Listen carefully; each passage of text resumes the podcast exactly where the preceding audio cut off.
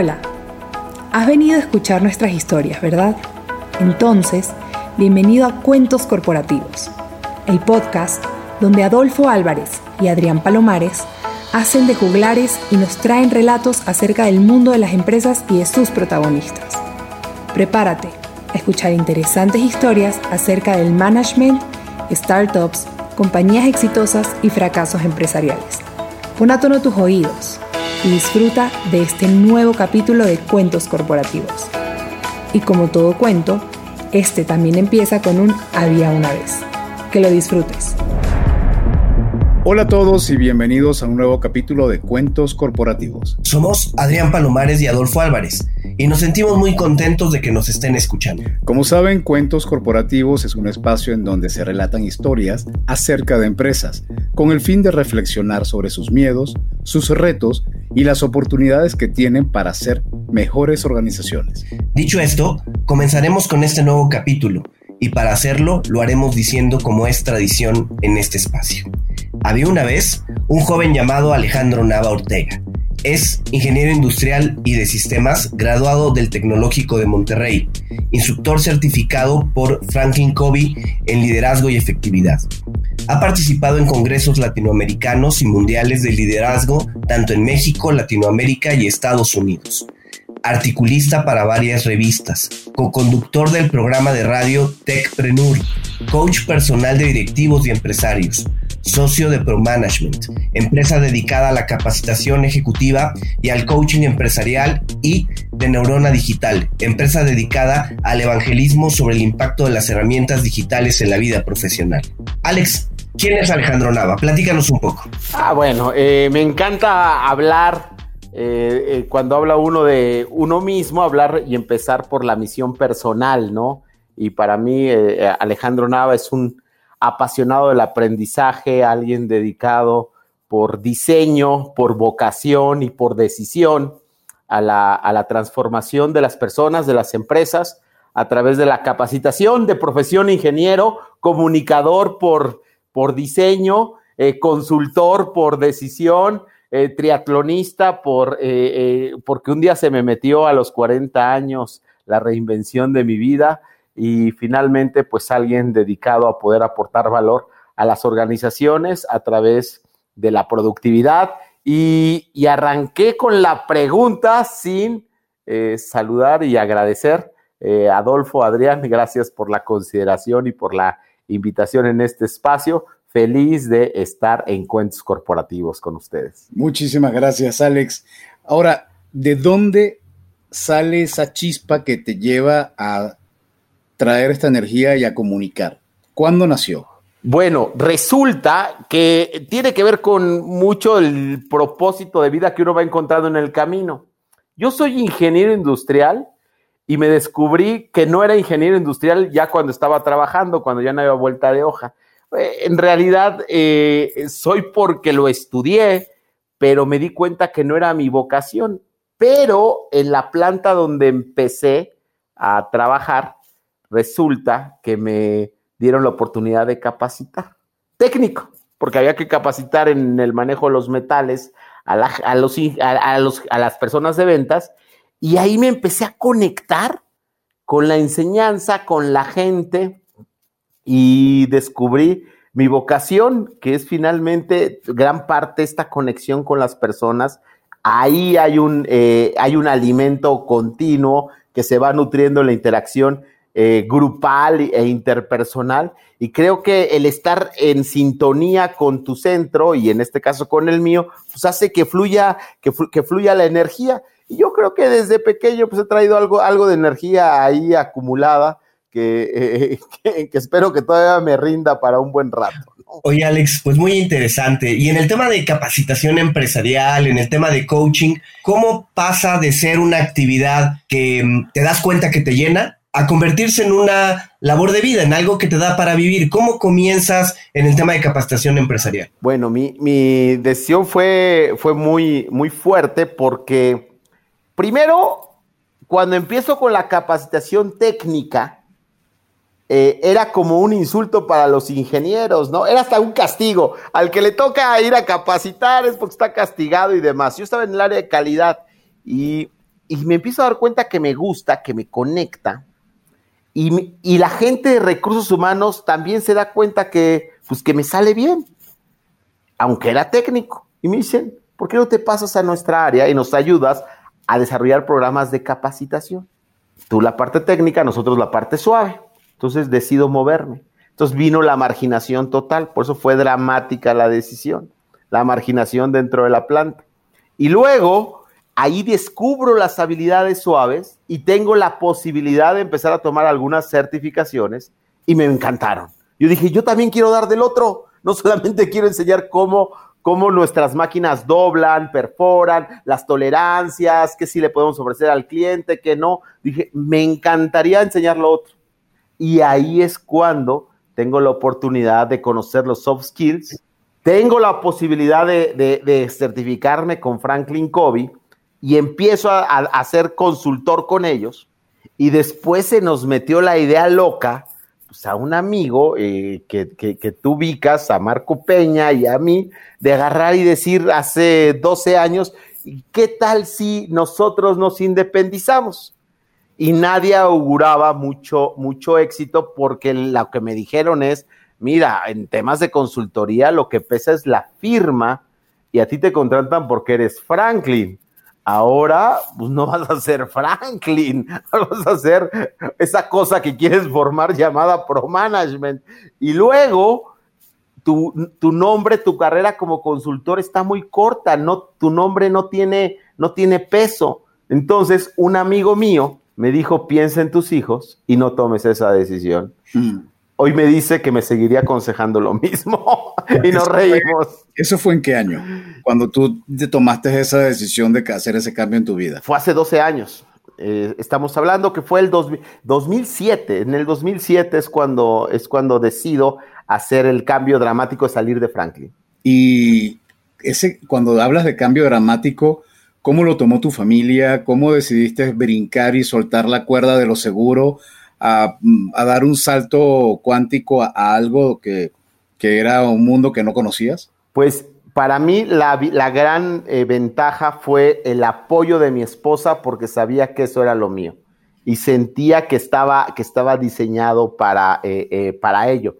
Fue crucial, sin embargo, había, pues sí, mucho, mucho temor mucho pavor en algunos momentos porque verdaderamente era, era un tiro que no podía fallar.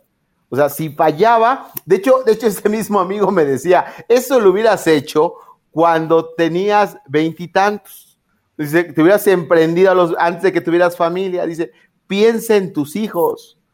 O sea, tenía a Daniel arrancando la primaria, este, hoy Daniel tiene 18, Ana Paola estaba estaba súper chiquitita, no es cierto, estaba, eh, estaba antes de la primaria de Daniel, Ana Paola en, kinder, maternal, y, decía, piensen en ellos, o sea, y, verdaderamente fue una convicción de que, y una certidumbre de que al hacer lo que estaba diseñado a hacer, pues nos tenía que ir bien y que no había opción y que y sí estaba dispuesto a hacer lo que fuera necesario pues para que, eh, eh, para que, esto, para que esto prosperara, ¿no?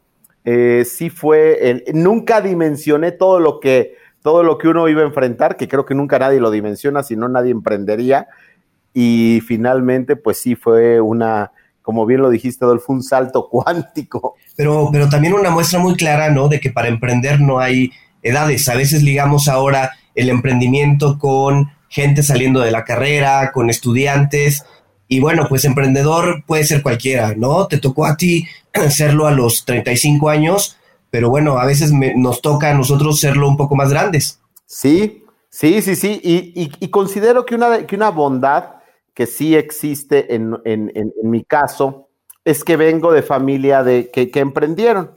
Mi abuelo finalmente solo estudia hasta cuarto de primaria y emprende un negocio de electricidad en el centro de la ciudad y gracias a Dios le fue muy bien, tuvo, pudo darle educación este, de calidad a sus cinco hijos, entre ellos el menor mi padre. Mi padre eh, continúa con el negocio y lo lleva a hacer una fábrica de lámparas allá en, las, en la calle de Victoria y tenía pues, eh, tuvo un crecimiento importante y también pues gracias a ello pues eh, mi hermana y yo pudimos gozar de muchas, eh, de muchas cosas, pero a mí no me gustó el negocio, me llevaban y me obligaban a trabajar desde, desde la primaria y la secundaria, todas mis vacaciones iban allá.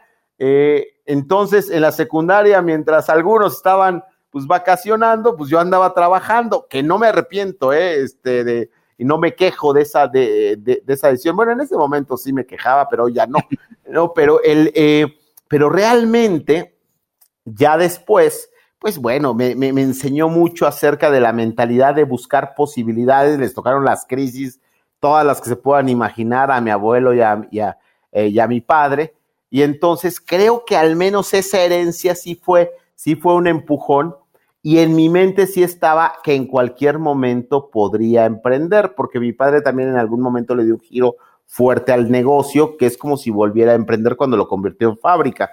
Eh, y es ahí en donde yo sí creo que hay un, eh, eh, hay un gran desafío de, autoconfianza, un gran desafío de, en, en, la cultura a veces latina para, este, para emprender, ¿no? Y que y que verdaderamente, sí, como bien lo dices, Adrián, tenemos que quitar pues ese, eh, ese, ese, ese, tabú de que solamente es para, este, eh, eh, para ciertas edades, ¿no? Oye, investigando para este podcast, me, nos dimos a la tarea de revisar y de estoquear tu vida.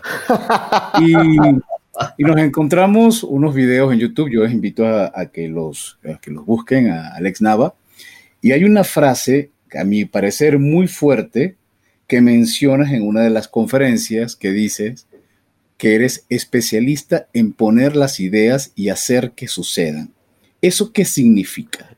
Bueno, es, eh, una convicción que tengo referente a la ejecución, donde eh, la gente eh, usualmente tenemos una gran capacidad de crear cosas en la mente, tenemos ideas, pero si esas ideas no las ponemos en acción, no sirven, ¿no? A veces ponemos las ideas en un pedestal, pero donde tenemos que ponerlas es en el día a día, las tenemos que, echar a andar. Entonces, esa brecha de ejecución a veces se cierra solamente venciendo el miedo, la autoconfianza y la decisión firme de apostarle a algo que uno diseñó en la mente. Entonces, cuando ya a uno se le ocurrió algo que puede producir un cambio en una organización, en un equipo de trabajo, en una, eh, en su propio negocio o en su vida personal. El gran desafío es vencer todas las barreras mentales que nos están diciendo no es el momento, no, eh, no creo que es una buena idea y demás, y atreverse a ejecutar.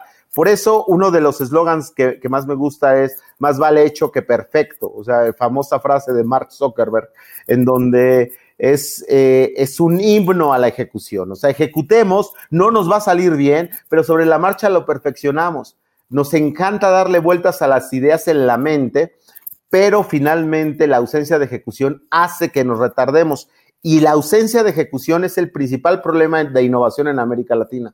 Entonces, cuando, cuando es especialista, bueno, en realidad esa, es una expresión que alguien utilizó ah, para, para, para, hablar alrededor de, eh, eh, alrededor de mí, que también me, llamó la atención que me hubieran etiquetado de esa, eh, de esa manera. Pero es básicamente porque me encanta la ejecución, animo a la gente a ejecutar, ejecutar con prudencia, o sea, ejecutar con conciencia, o sea, tampoco de una manera irresponsable, pero ejecutar y gran parte de, lo que ha sido Pro Management ha sido un atrevimiento a la ejecución, ¿no? Muchas cosas pueden ser muy mejoradas, pero finalmente existen. Y porque existen, ya es un gran paso que nos permite crecer. Este, este espacio de podcast, yo los felicito porque es ejecución. Mucha gente que a lo mejor de repente lo escucha diría, es que podría ser mejor, podría ser esto. Claro que sí, entonces que lo hagan pero si no lo han hecho, entonces mejor aplaude el trabajo de, profesionales, de colegas que quieren aportar valor, que están ejecutando. Esto se les ocurrió un día, pero la virtud no es que se les ocurrió, es que está hecho, que existe. Cuentos corporativos es una realidad. Entonces yo, la, yo la aplaudo y lo celebro. Alex, pues muchísimas gracias. Y, con esta línea que estamos comenzando a platicar de Pro Management y de la inclinación a la ejecución, ¿a qué se dedica realmente Pro Management? ¿Qué es? ¿Cómo lo definirías? Pues bueno, eh, nosotros nos dedicamos a transformar, a despertar conciencias, transformar personas y liberar grandeza. Esa es nuestra, en nuestra, en nuestra esencia. Despertar conciencias porque con charlas, con contenido, con conferencias, con webinars, sembramos semillas de nuevos pensamientos. Eh, ¿Para qué? Para mejorar, mejorar la vida eh, y la productividad de las personas y de las organizaciones. Transformamos porque a mí me encanta que existan antes y después, a través de procesos de capacitación, más allá de capacitación aislada, sino de procesos en donde hay un acompañamiento para asegurar la evolución, un antes y un después en los equipos, provocamos eso, provocamos una mejora, provocamos una transformación en cultura, en, cultura laboral, en ejecución, en productividad, eh, en, dinámicas, en dinámicas de liderazgo, pero finalmente la gran esencia pues termina siendo los, los indicadores que, que la organización dicta. Y finalmente, liberar grandeza porque creemos que cada ser humano es grande y tiene algo digno que aportar en favor de su organización, de su, eh, de su entorno y finalmente en la, en, la sociedad. Entonces, eso es, eh, eso es pro management, ¿no? Ah, ¿No sientes que, que, te conviertes como en el psicólogo de las empresas? sí. Porque yo te escucho y entonces los invitas a liberarse, los invitas a,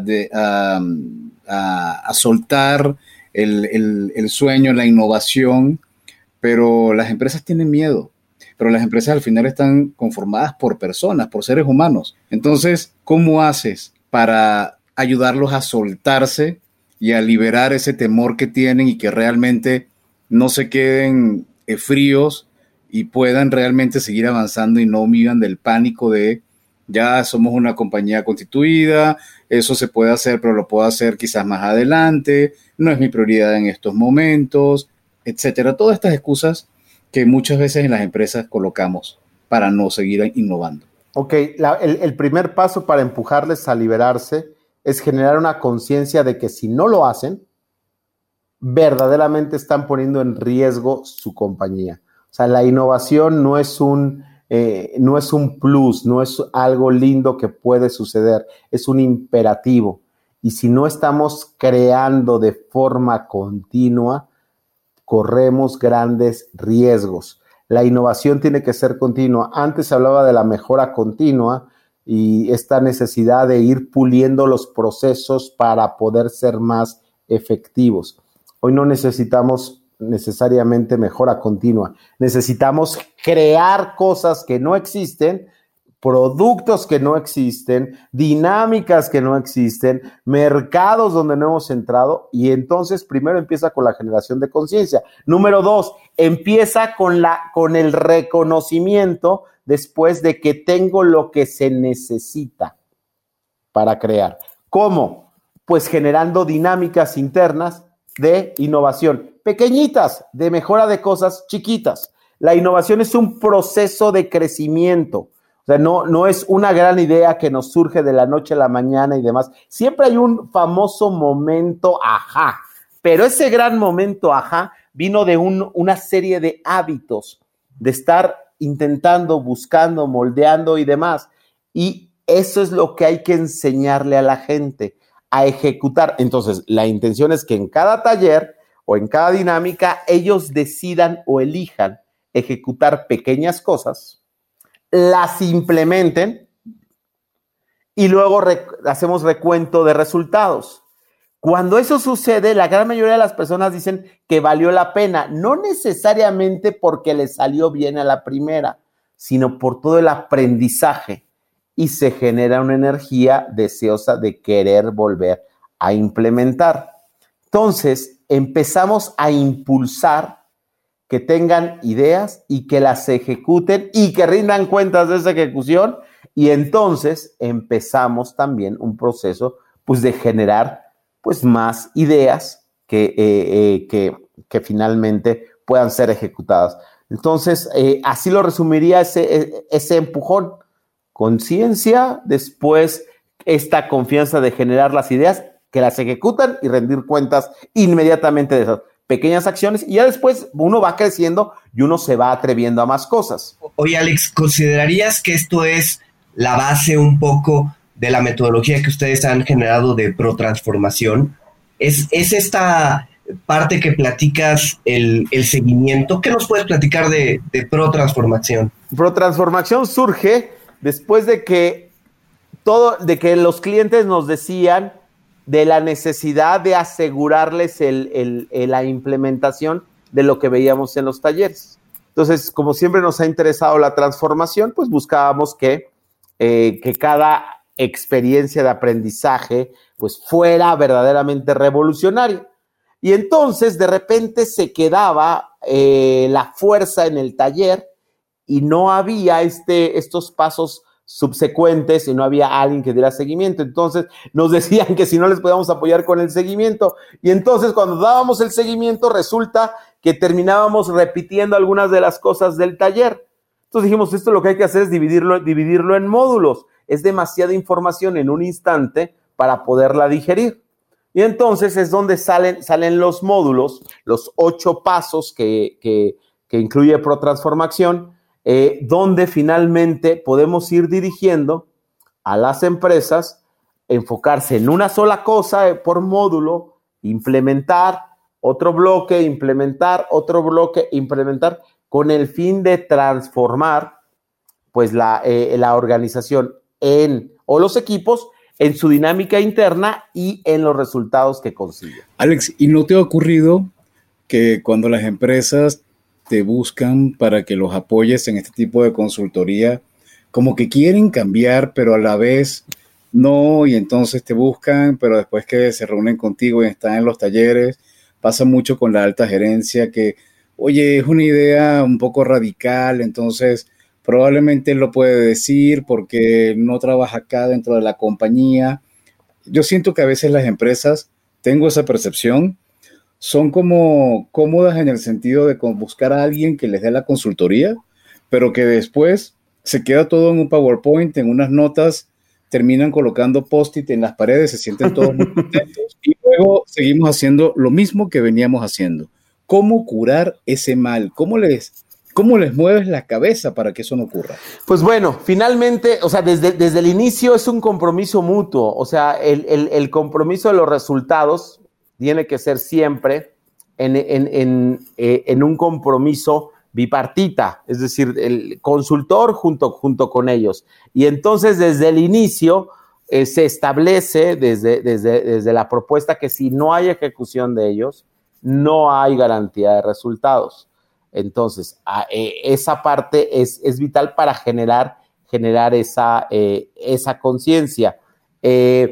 Número dos, resulta que a lo mejor lo dicen que sí, de dientes para afuera, y luego llegas al taller y, salen exactamente con lo mismo, ¿no? Con los mismos vicios y demás. Y entonces sí, no hay más que eh, hacer, hacer conciencia, hacer evidente las barreras eh, eh, que están sucediendo. Luego esas barreras son inercias que en el fondo no se quieren dejar.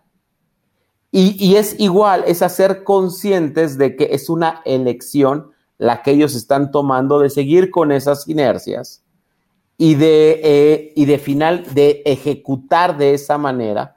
Por ejemplo, nosotros promovemos, digo que es ya muy, muy, muy, muy común, pero tiene 10 años que venimos promoviendo estos planes estratégicos trimestrales, donde más que planeación estratégica es improvisación estratégica, una metodología ágil, te vas adaptando a las circunstancias que se van presentando en pequeños periodos de tiempo y ayudas a que cada persona se haga responsable de algo estratégico en ese periodo de tiempo y generas una cultura enfocada en logros. Bueno, hacer ese cambio es muy fuerte porque las organizaciones típicamente tenían, hoy, hoy, hoy ha cambiado, ¿eh? hoy con COVID todo mundo tiene ya planes estratégicos de, pequeño, de pequeña duración. Antes eran planes estratégicos eh, eh, bianuales o hasta de un lustro de duración o un año.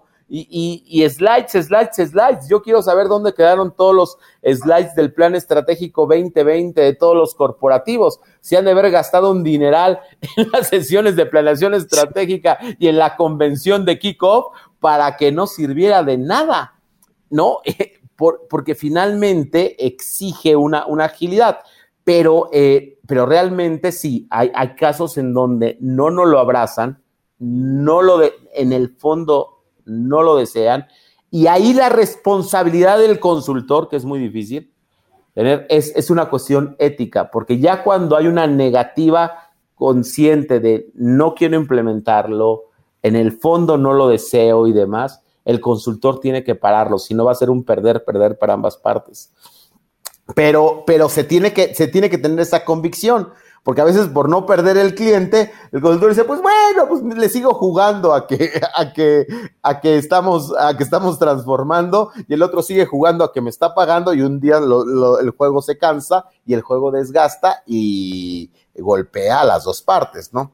Pero sí creo eh, que, que tiene que ser con responsabilidad, pero un empuje consciente del consultor, y si es algo primario, lo tiene que llevar a la consecuencia de o se ejecuta o mejor detenemos el proceso. Por eso hay que pedir siempre el 50% de anticipo, porque si se detiene el proceso, pues ya al menos se quedaron uno con el 50% y dice, está bien, ya no lo continuamos. Oye, Alex, eh, a ver, ya platicamos del lado, este, del lado donde la consultoría no, no va bien, no funciona del lado positivo. Ahora platiquemos un poco del lado positivo. ¿Cuáles son los casos que tú recuerdas que te ha tocado ver claramente una transformación de las empresas, donde dices, oye, puedo decir, este es mi caso de éxito, cambiamos diametralmente la organización, le dimos un vuelco a lo que estaban haciendo. Eh, ¿Qué casos nos puedes compartir? Pues bueno, como soy contador de cuentos, como ustedes, eh, hay, hay, tres memorables. Este, voy a tocar uno, eh, uno pequeño, uno mediano y uno grande. El pequeño archipiélago. Archipiélago, digo, ahorita, archipiélago debe estar sufriendo mucho porque pues son centros de, eh, experiencias gastronómicas, de, entretenimiento y demás. Y yo conocí a los tres fundadores literalmente en un café en la, en la Condesa, con la decisión de que si lo emprendían o no. Ahí los tomamos en, una cuestión de coaching, desde establecer código de honor entre los socios, qué cosas sí eran negociables y qué cosas no. Establecimos conductas que se iban a esperar conforme pasa el tiempo. Y bueno, y Archipiélago pues, es un caso de éxito que ha salido en, en Entrepreneur, en Endeavor lo, eh, lo, asesoró, ha sido eh, eh, Toño Vilches, que es uno de los fundadores, pues da, da muchas conferencias alrededor del emprendimiento. Es un grupo de, que concentra aproximadamente ya 600 personas. Eh, y siguen usando la metodología y siguen usando los acuerdos y lo siguen teniendo como, eh, como recuerdo de aquellas pláticas que teníamos en el café. Entonces, eh, aplicaron los principios, los creyeron, los abrazaron y dijeron, con estas dinámicas vamos a construir nuestra empresa. Me enviaron después a sus directores, a sus gerentes de, de unidades, a supervisores y demás. Y en el aniversario de este año, que, era su aniversario, pero ya no se realizó, íbamos a dar como una, íbamos a contar la historia de Archipiélago y cómo, y cómo arrancó. Y yo lo iba a contar desde afuera, desde cómo, desde cómo yo la viví. El, eh, el, caso extremo es, es, el IMSS.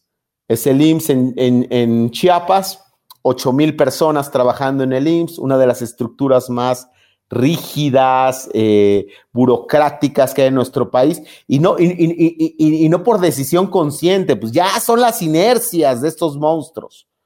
Eh, delegación de Chiapas, cuando, cuando, tomamos 2012, en lugar 31, en la de, 32 en, el IMSS a nivel nacional en el ranking, Yamil Melgar, que ahora es secretario de Economía de, eh, de Chiapas, en ese entonces era delegado del IMSS allá abrazó completamente la, eh, eh, el, tema de la, de la, transformación, se comprometió, fuimos con todo el consejo, después con, líderes sindicales, que fue un desafío, después con todos los directores de hospitales, después generamos embajadores, 40 embajadores de la transformación, generamos un grupo de IMSS en transformación, playeras, pulseras, había un compromiso individual de cada uno, decir, yo quiero apoyar la transformación del IMSS y se ponían la pulsera y la traían todo el día y demás, o sea, una, una alineación de liderazgo tremenda. Cuando Yamil sale,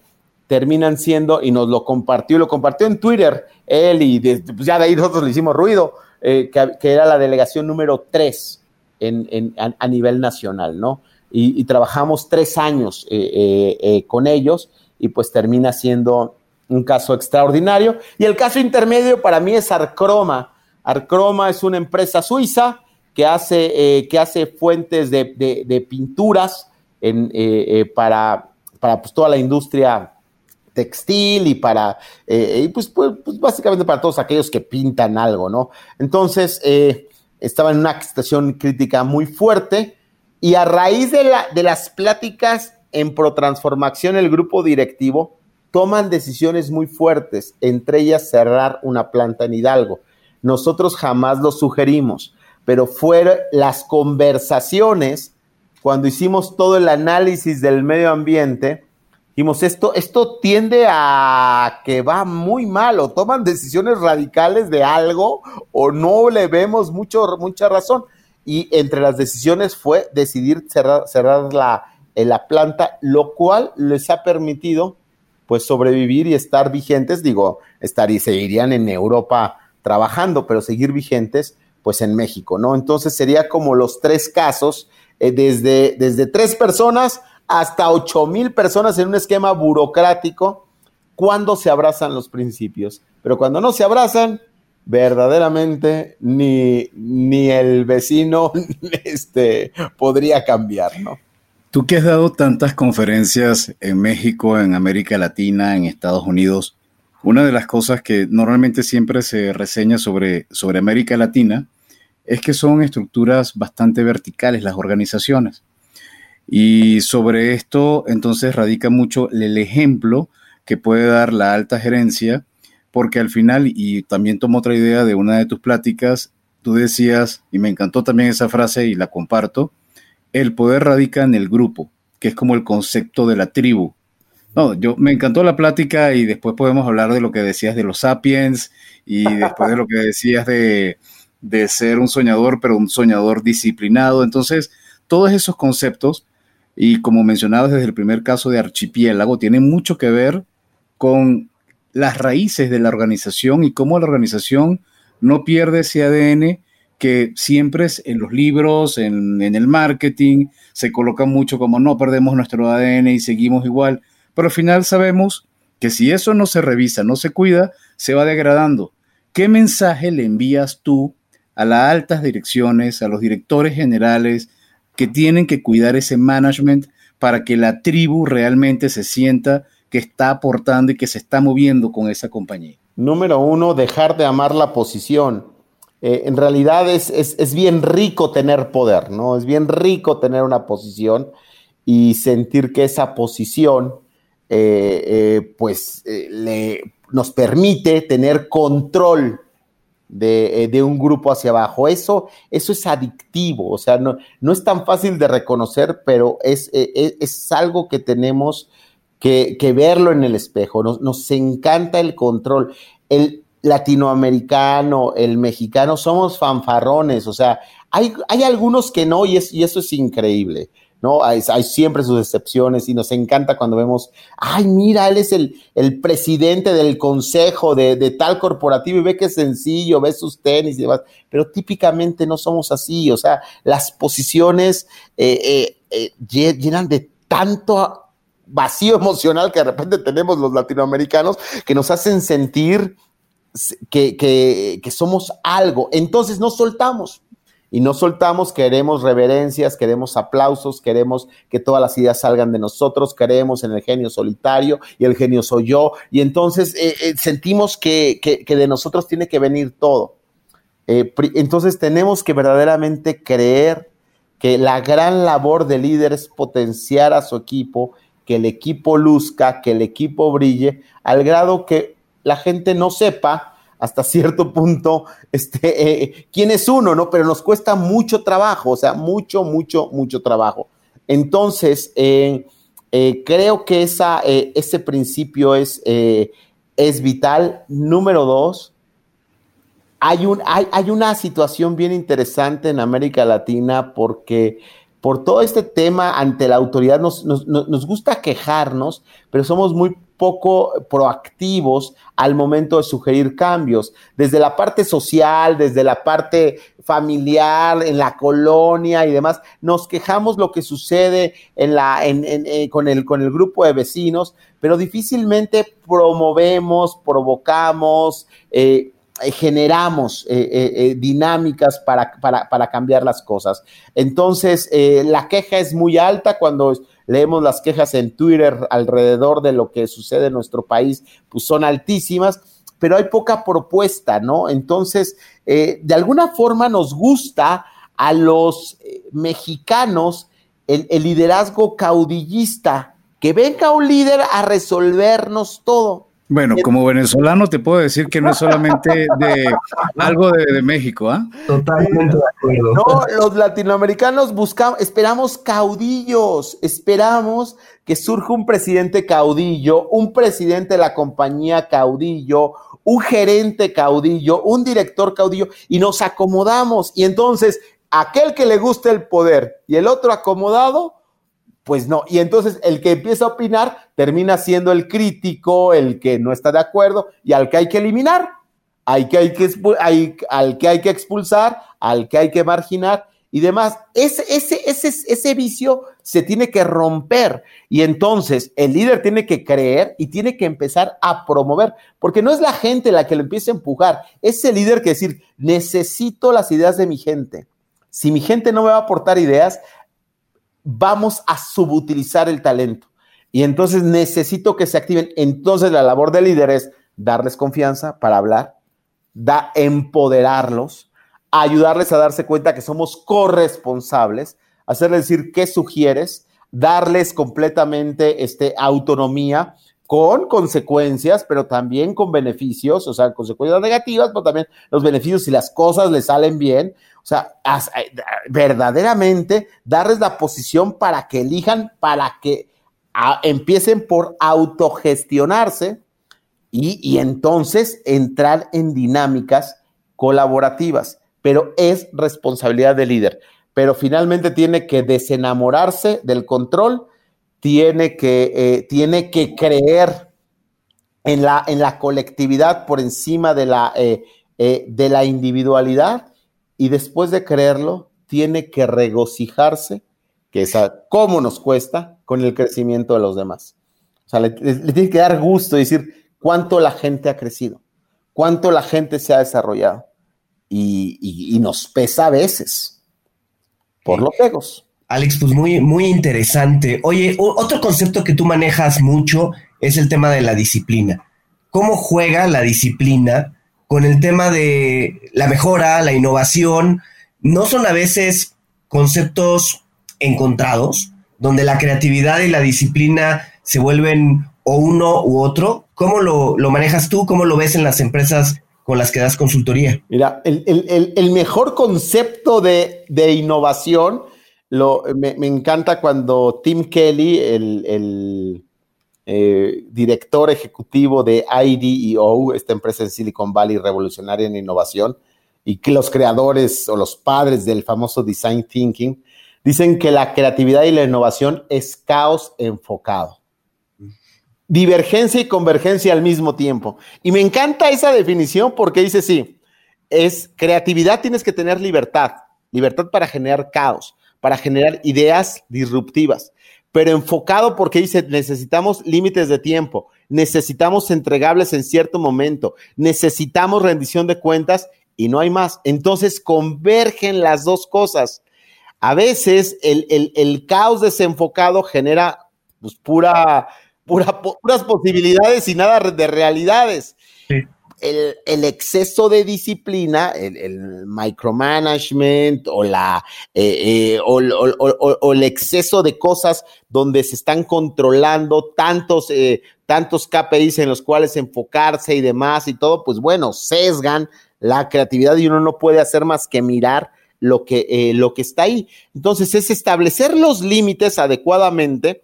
Y me da risa porque la gente que nos escucha no solo nos está escuchando, pero nosotros nos vemos y si vieran mis ademanes, pues bueno, yo estoy haciendo todo, todo como si fuera, eh, como si fuera video. Entonces, hacemos nuestros, establecemos los límites, los parámetros y sobre esos parámetros la gente se puede mover con libertad, pero sí tiene que haber disciplina. ¿Y a qué nos referimos con disciplina?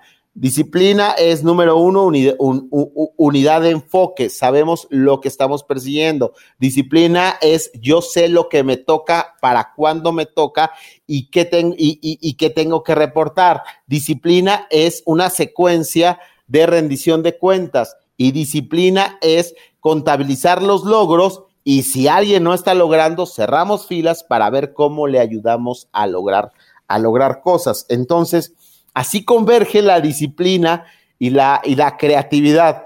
Caos enfocado. De hecho, tú mencionas que hay muchos soñadores indisciplinados.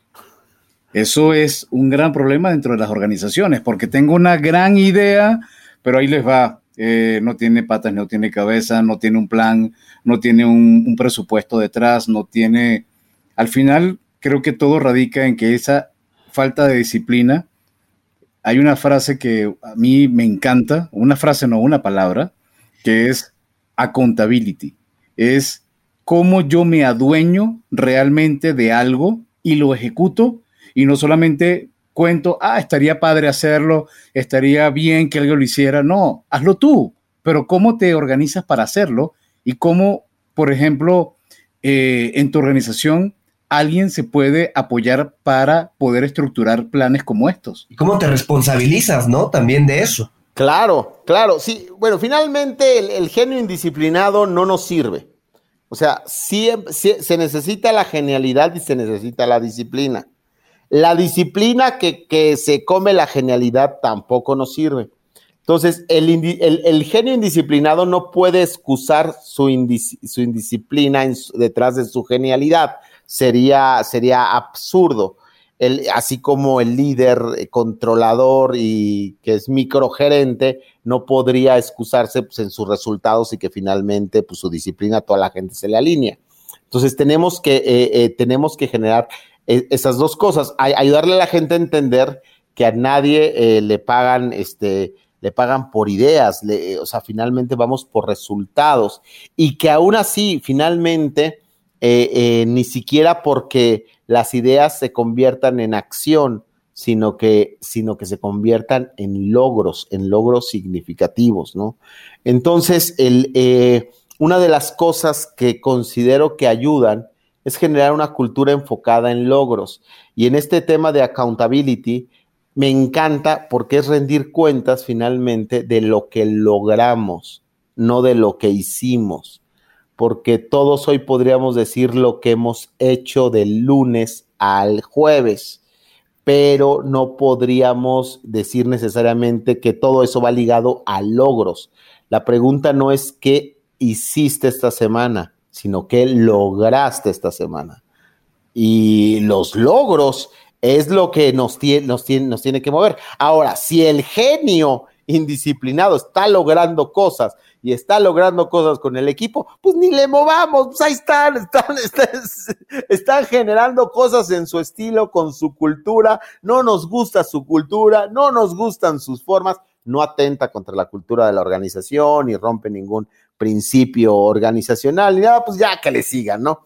Pero si no, finalmente eh, eh, defender estos, eh, porque, porque de repente me ha tocado uno que otro eh, eh, joven, eh, millennial, este, hasta centennial, soñador con la bandera de la innovación y la disrupción y demás, y la libertad y, todo, pero que no genera nada, que no están comprometidos con nada. Lo único que están comprometidos es consigo mismos, con su estilo de vida, con su con, sus lugares que quieren visitar y sus viajes que quieren realizar, ¿no? Y sus mascotas. Pero de ahí en fuera, no. Entonces, sí, ahí sí creo que ah, de repente a uno que otro hay que darle su alineadita, ¿no? Y, alguna vez, con esto que dices, alguna vez un jefe me decía que en París hay un arco del triunfo, pero jamás vas a ver un arco del esfuerzo. No hay un arco del esfuerzo, hay un arco del triunfo. El logro es lo que importa, el llegar a concretar cosas, el llegar a hacer cosas y no claramente el, esfuerzo. Como bien dices, podemos hacer un recuento de lo que hicimos en la semana, pero lo importante es hacer un recuento de los logros que tuvieron. Oye, Alejandro, empezando un poco en, los cuentos y en, en, la frase de y vivieron felices por siempre, ¿cuál consideras que es el futuro feliz, ya no digamos el final feliz, el futuro feliz para Pro Management? ¿En qué te gustaría que se convirtiera? en un aliado para detonar la economía mexicana y después latinoamericana. O sea, sería fabuloso pensar que podemos contribuir a despertar la grandeza de las organizaciones en México y con, y con eso producir muchas cosas y que y se impulse la economía nacional. Creo que el, que el emprendimiento, que eh, las empresas mexicanas tienen muchísimo que ofrecer y generando eh, productos, servicios de calidad mundial, tenemos una posibilidad de crecer enorme, generar empleos, generar riqueza, y esa es la forma en la cual, la cual podemos, eh, podemos salir. Me encantaría ser parte de esa fórmula, ser un aliado de todo el ecosistema enorme en nuestro país que, que, potencia, que potencia la economía, la economía nacional que personas con muchísimo talento para aportar eh, eh, valor eh, consultivo a las organizaciones, no solamente se, enfilaran a las grandes consultoras que, son fabulosas, ¿no? O sea, o sea, pensar en un McKinsey, en un Boston Consulting Group, o sea, son, son gigantes, son majestuosos, tienen metodologías fabulosas y demás, ¿no? Pero enrolan a mexicanos. Y, y qué gusto, ¿no? O sea, ¿Y por qué no? Pues esos mexicanos mejor enrolados en, organizaciones, en consultoras mexicanas, detonando también competencia consultiva fuerte eh, eh, en, ese sentido. Entonces, si, si por ahí podemos ser también eh, personas que, una organización que capta el talento de esa, de esa índole, uff, sería, sería fabuloso. Y abres la puerta para una pregunta que es obligada con la parte de consultoría. Siento que las empresas tienen cierta animadversión a los consultores. ¿Por qué? Bueno, porque tengo miedo de si me va a entender mi problema, si lo va a captar, si lo va a poder desarrollar. Un poco lo discutimos casi al principio de este podcast. ¿Por qué consideras que esto pasa y qué le dirías a un director general, a un director de recursos humanos, de sistemas, el que piensa contratar, que debe considerar al evaluar a un consultor? Pues bueno, le tenemos, eh, le tenemos este, este, rechazo porque a veces nos, eh, nos da miedo ir al médico, porque a veces nos da miedo ir con alguien, con el psicólogo, el terapeuta, que, nos va a decir cosas que no necesariamente nos van a gustar. Entonces, eh, nos da miedo a veces vernos con otros ojos, tan simple como nos da miedo pedir retroalimentación a la gente alrededor. ¿Qué ves en mí que puedo mejorar? ¿Qué puedo hacer para facilitarte el trabajo? ¿Qué puedo, qué puedo cambiar para mejorar la dinámica del equipo? O sea, nos cuesta tanto trabajo que por ese temor finalmente lo trasladamos también a la parte, a la, parte consultiva con su parte, con su parte de, eh, ego. Eh, y yo creo que ya cuando la gente acepta el gran principio de que, eh, pues con ojos externos, porque resulta que ha sido bien grato también de repente encontrarte con organizaciones que dicen, yo me, yo me doy cuenta que necesitamos siempre un consultor o un coach para, eh, eh, para el equipo directivo y demás.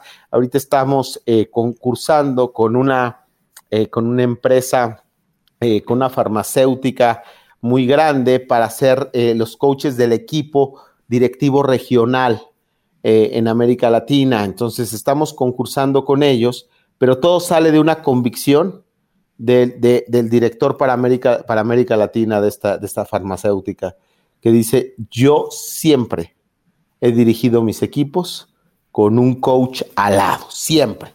Y siempre me ha funcionado. y es una convicción. Dice, y vamos a arrancar, porque hubo un cambio de liderazgo, y vamos a arrancar, y vamos a arrancar con un, con, eh, eh, con un coach que nos, que nos ayude a ver lo que no en nuestra dinámica directiva. Ya si cada uno de sus directores quiere sacar presupuesto hacia abajo, será su decisión. Pero dice, pero nosotros necesitamos presupuesto para, ¿no? Y, era una parte de las cosas que él, que él que pidió para hacer ese cambio, para, para tomar, to, tomar la región. Tiene que haber presupuesto para un coach, ¿no? Y, me llamó la atención, ¿no? Eh, entonces también, tam, también hay esos ejemplos. ¿Qué hay que, qué hay que evaluar, ¿no? Para mí la, la, la, la, principal, el principal detalle tiene que ver con esta generación de confianza. Y la confianza se logra con dos cosas, carácter y competencia. Carácter es esta dinámica que podemos tener dos seres humanos y tiene que haber esta, esta sintonía, que hay, una, que hay una confianza en el carácter de la persona que está del otro lado. O sea, yo, eh, sí. Yo quería, mencionabas que me, me encantó ese ejemplo de, de, ese director, porque además hay algo que no sé si en, en Estados Unidos es muy común, no sé si lo has visto en Latinoamérica y no sé si lo recomiendas, pero ejecutivos que de motus propia toman un coach para mejorar personalmente, para desarrollar su marca personal, para desarrollar sus objetivos personales. Eso lo recomiendas y Pro Management tiene ese tipo de, de servicios. Claro, sí, sí, sí, sin duda. Todo empieza con el individuo y se extiende a los, a los colectivos. Pero sí es, es parte de lo, de, de lo que hacemos, poder dar este coaching.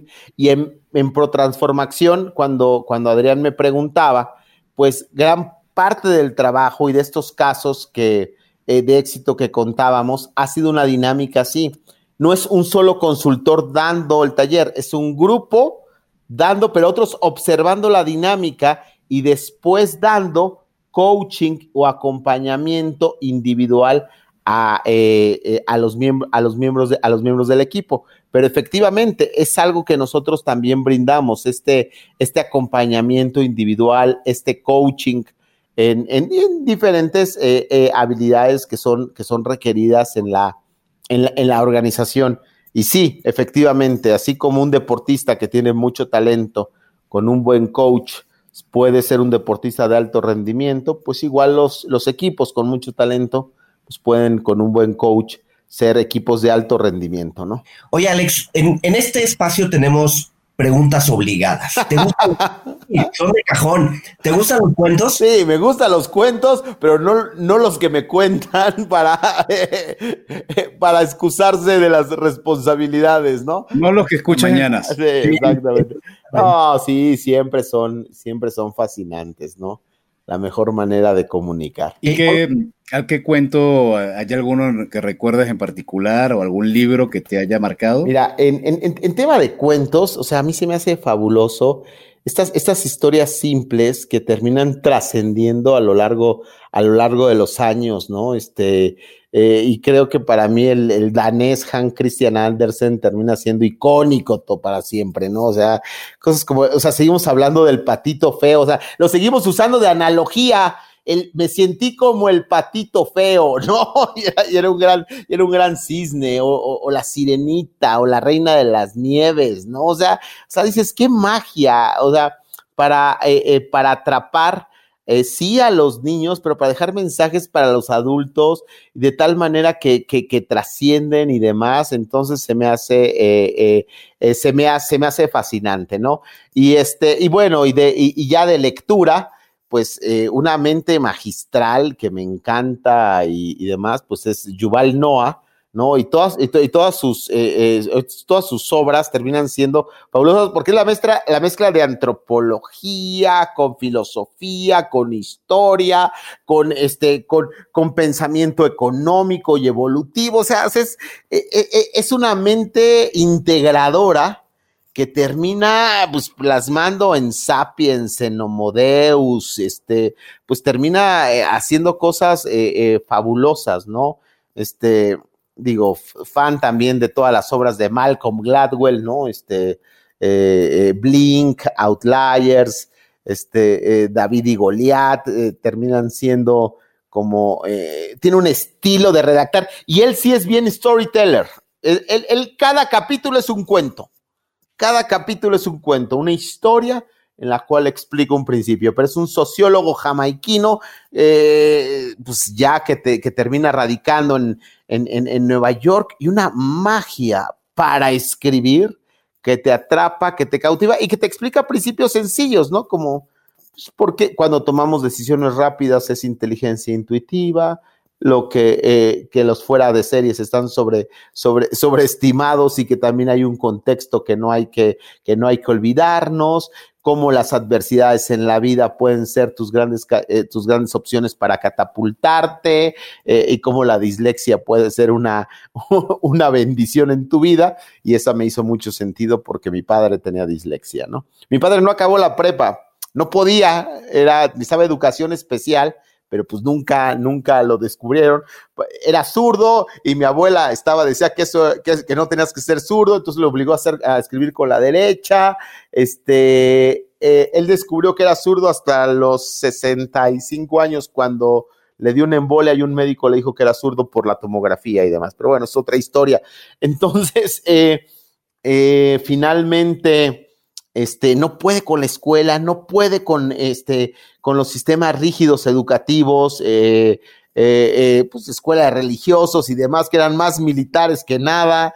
Entonces, truena y le encantaban las máquinas, y le encantaba los su grupo de amigos mecánicos, mi abuela se infartaba de que se iba con los mecánicos y todo, y, pero una mente tan creativa, diseñó lámparas, padrísimas, este, eh, fue lo de los primeros de, traer lámparas, hacer lámparas con cristal cortado, luego con barlo, con cobre, este, eh, generó toda una dinámica de diseño de lámparas francesas, y su último, y su último gran proyecto, no sé si sepan, pero la película Titanic se grabó en, California, en Baja California, en un mar de Cortés.